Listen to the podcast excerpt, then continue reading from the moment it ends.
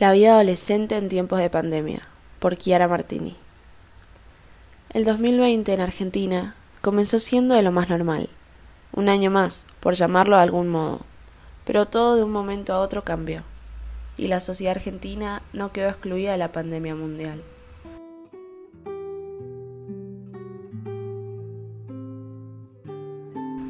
La normalidad ya no lo era, no se pudo salir, las restricciones se volvieron cada vez peores. Se distinguieron y cuidaron en cajas de cristal a las poblaciones de riesgo, personas de 65 años en adelante y aquellas que tengan enfermedades inmunodepresivas, crónicas, cardíacas, pulmonares, renales, hepáticas, sanguíneas o metabólicas. Sin embargo, se da por sabido que ellos son los más afectados. ¿Pero alguien pensó en los adolescentes?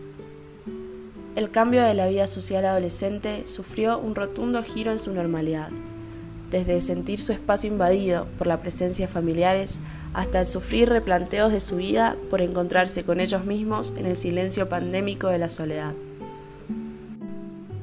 La etapa en la que más cambios existen quedó en el olvido entre tanto caos que generó el COVID-19. Los jóvenes entre 13 a 17 años se vieron afectados directamente, donde les tocó vivir encerrados en una edad de cambios, dejando lo lejos amistades, amores y tanta libertad que les había costado conseguir, encontrándose hoy en un encierro con ellos mismos y con todas sus inquietudes.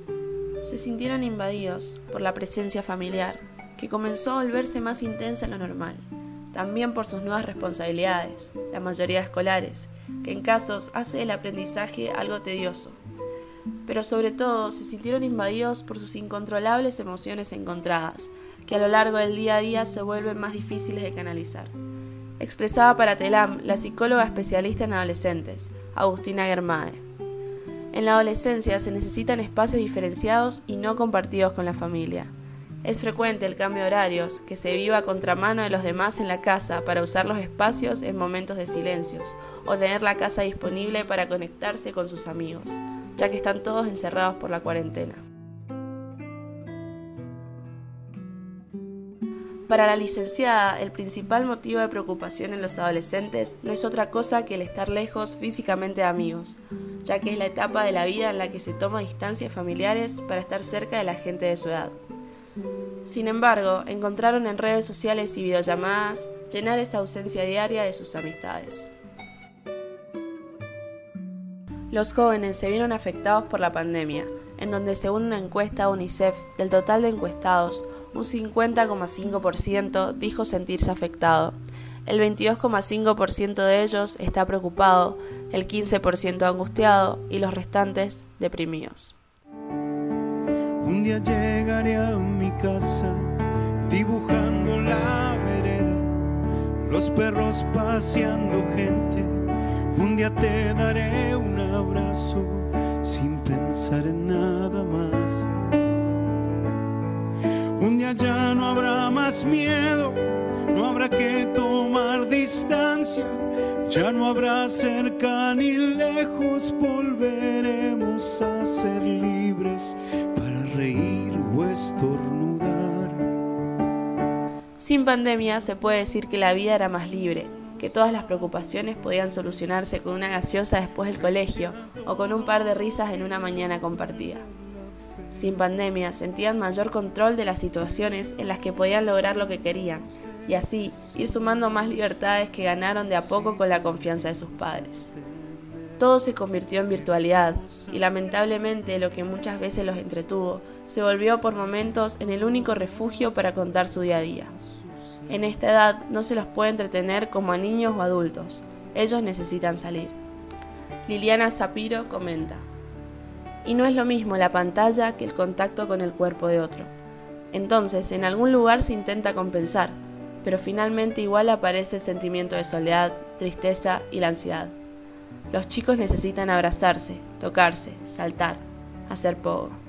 Tanto fue el cambio que hasta las clases se volvieron distintas. Los trabajos en grupos que antes se disfrutaban hoy se volvieron un suspiro de pesar. La tecnología pudo dar todas las herramientas, pero el compromiso simultáneo no fue algo fácil de coincidir como era en el momento presencial. Los trabajos individuales se volvieron monótonos, pero al querer dinamizarlos no terminó siendo conveniente, por el mayor tiempo que suelen llevar. Hoy, el aprendizaje virtual no termina de sacar el mayor provecho como se esperaba por el tiempo dedicado. Tenía la rara virtud de no existir por completo, sino en el momento oportuno, decía Gabriel García Márquez. ¿Habrá sido la pandemia el momento oportuno para que se reencontraran consigo mismos? En donde, escapando del encierro impuesto, de la presión familiar y en el silencio de la terrible soledad, llevó a los jóvenes a replantearse situaciones, relaciones y encontrarse con ellos mismos e irónicamente la soledad se convirtió en la compañía más cercana.